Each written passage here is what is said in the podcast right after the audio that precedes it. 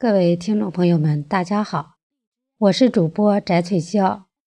今天我们接着学习《弟子规》。《弟子规》序：父母呼，应勿缓；父母命，行勿懒；父母教，须敬听；父母责，须顺承。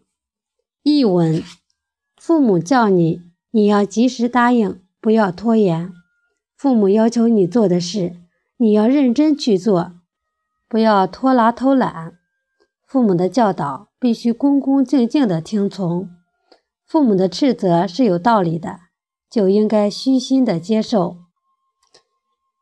下边给大家读一篇故事《百里负米》。钟繇是春秋时期鲁国人，字子路，是孔子的学生。钟繇从小家境贫寒，经常靠吃野菜度日。他觉得自己吃野菜没关系，但怕父母营养不够，身体不好，所以很是担心。家里没有米，钟繇必须到百里之外才能买到米，再背着米赶回家奉养双亲。为了让父母吃到米，不论寒风烈日。中游都不辞辛劳的百里负米，甘之若饴。冬天冰天雪地，天气非常寒冷。中游顶着鹅毛大雪，踏着河面上的冰，一步一滑地往前走，脚被冻僵了。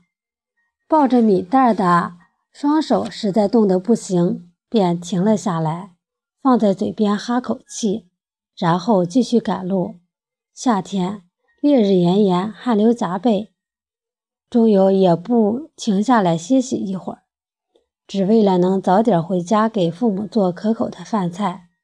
遇到大雨时，钟繇就把米袋藏在自己的衣服里，宁愿淋湿自己，也不让大雨淋到米袋。后来，钟繇当了官，俸禄非常优厚，但他并没有因为生活条件变好而感到欢喜。